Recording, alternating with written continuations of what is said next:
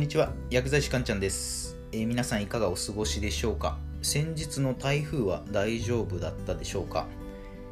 えー、台風がね行った後のね天気っていうのはねあの嵐が嘘かのようにね、えー、カラッと晴れる時が多いですよね。今日もねすごいいい天気でねうん一日頑張ろうっていうまあそういった気持ちになりますよね。なので今日もね、えー、ラジオを1本撮っていこうかなと思います。で今日のテーマはですね好きなことを見つけるには〇〇しかないっていうこういったテーマでお話をしていこうかなと思います。でよく好きなことが見つからない人って多いじゃないですか。やりたいことは何ですか？っていうふうにこたあの質問された時ですね答えられない人って結構多いですよね。で今回のお話を聞いてまあ、やりたいことを、えーと、見つける見つけられる、えー、そんなまあきっかけに、えー、なったらいいかなと思って、えー、お話をしていこうかなと思います。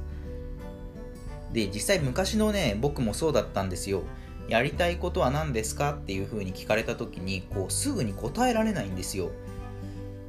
でこれがね、まあ、自分の中でね少し苦しくてですねまあ本当はね、えー、やりたいことがうんあれば楽しいだろうなっでもわからないっていうこういったなんか感覚ですね。モヤモヤというか、うん、こういうのにね結構ね苦しんでる人って多いと思うんですよ。でなんでこういうことが起きるかっていうのはまあこの後ね理由はね後ほどねお話をするんですけどね。で早速まあ今日のテーマのね結論なんですけれども好きなことを見つけるにはこれねまずやってみるしかない。これが答えなんですよ。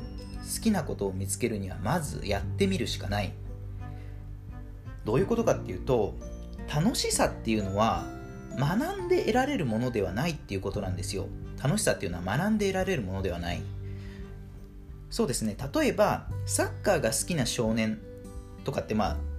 日本中に大勢いると思うんですけどそういったサッカーが好きな少年って何がきっかけでサッカーが好きになったかって考えるとですねこれってサッカーの楽しさを事前にめちゃくちゃ勉強したから好きになれたのかっていうとそんなことないですよね。サッカーが好きな少年っていうのはまず最初に何かのきっかけでボールを蹴った。でボールを蹴ってるうちにサッカーボールを蹴ってるうちに気づいたら楽しくなっていた。これがまあ何か物事をね好きになるっていうまあ正しい工程だと思うんですよね。でこれね恋愛とかでも同じじゃないですか。自分が好きな人はどんな人か自問自答してすごい考えて考えたから好きな人が見つかるってこんなことありえないじゃないですか。実際に相手とコミュニケーションを取ったりして、まあ、何かしらのねアクションを自分で起こしてからで、え、いつの間にか相手のことが好きになっていた。こういう順番なんですよね。でこの多くの人が悩むこの自分が自分のやりたいことが見つからない現象ですね。これってやっぱね変にリスクを気にして子供みたいにとりあえずやろうっていうそういった精神がね大人になることでね薄れていってるからじゃないかなって僕は思うんですよね。でそもそも順番が逆でですね大人ってやっぱリスクを気にしてですねまずやりたいことが見つかってからそれから行動するっていうこういった順番で考えちゃうんですよ。そうやりたいことがまず見つかってから行動するもんだっていうふうに考えるんですけどこれそうじゃなくて、まあ、先ほどのねサッカーの少年とか恋愛のね、えー、お話の例でもそうなんですけど正しくはまず行動を起こしてから、えー、気づいたらそれが、えー、やりたいこと好きなことになっていたっていうこういう順番が正しい順番なんですよね。でまあねこれちょっと余談なんですけどで好きを仕事にとかよく言うじゃないですか。好きを仕事に。でね、これ好きを仕事にってね、僕はね、あんまりうまくいかないなっていう印象なんですよね。なぜかっていうと、好きが先行すると仕事を好き嫌いだけで判断していくようになっちゃうんですよ。仕事って意外とあこんなこともやるんだこんなこともやるんだっていうそういった自分が想定していない想定外の、えー、ものを何かこう仕事としてやらなきゃいけない時ってすごい多いと思うんですよね。なのでその好きだけで仕事を判断しちゃうと結局その仕事を好きじゃなくなっちゃうんですよ。でねプロ野球選手元プロ野球選手のねイチロー選手も言ってたんですけど、えー、もう一度プロ野球選手になりたいかと聞かれたら僕は自信を持ってイエスとは言えませんねっていうふうに言ってたんですよね。そうこれね遊びの好きと仕事の好きっていうのは少し種類が違ってくるなって僕はその時印象を受けました。そうやっぱ人間ってねいきなりこう好きか嫌いかで判断しようってなると、えー、動けなくなっちゃうんですよ。でアクションプランについてなんですけどじゃあどうすればいいんですかっていうことですがまあ、えーと、先ほどお伝えしたようにですねとりあえずまずやってみること。これが一番です。これが一番なんですがとは言っても日本の国民性っていうのがあってですね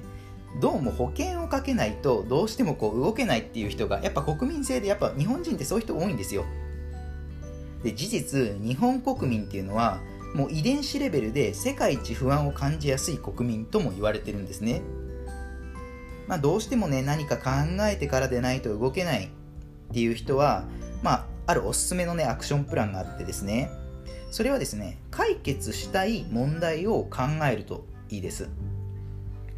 で多くの人は何か自分のしたいことが見つからないって言って何か自分探しの旅に出るとかよく言うじゃないですか。自分探しの旅に出る。これはね僕おすすめできないんですよ。なんでかっていうと自分探しの旅っていうのはベクトルがこう自分にしか向いてないんですけど自分にしか向いてないんですよね。要は、えー、自分は何が好きだろう自分は何だろう自分は何だろうっていうふうに自分のことしか考えてない状態なんですよ。自分探しの旅って。でも仕事とか、まあ、やりたいこととかってですねベクトルの向きっていうのは外向きになるんですよね。相手ありき。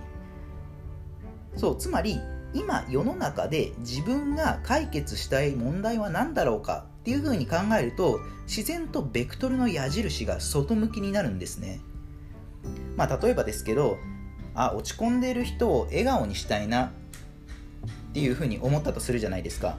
そうするとまあ、例えばですけどじゃあ YouTube で面白い動画を撮って配信しようとか、まあ、何かそういった落ち込んでる人っていう問題があってそれを解決したい笑顔にしたいっだからじゃあこうしようかっていうふうにこうやりたい行動がだんだんこう決まってくるんですよ。なのでねこの自分が解決したい問題っていうのを考える。これはね、えー、アクションプランとしておすすめなのでねぜひやってみてください。では最後まとめですね。えー、まず1つ目、えー、好きなことが見つからない人が多いですよねというお話をしました。で、えー、今日のテーマですけど好きなことを見つけるにはまずやってみるしかない。で3つ目。でまずやってみるとは言ったものの、えまあ、日本の国民性でですね、え保険をかけないとどうしても動けない人が多いからそういった場合はえ何か自分が、え解決したい問題を考えると、えベクトルの向きがですね外向きになって、えやりたいことが、え見つかるかもしれないっていう、え今日はねそんなお話でした、えいかがだったでしょうか？あなたの人生がグッドライフになりますように薬剤師かんちゃんでした。また次回もお会いしましょう。さようなら。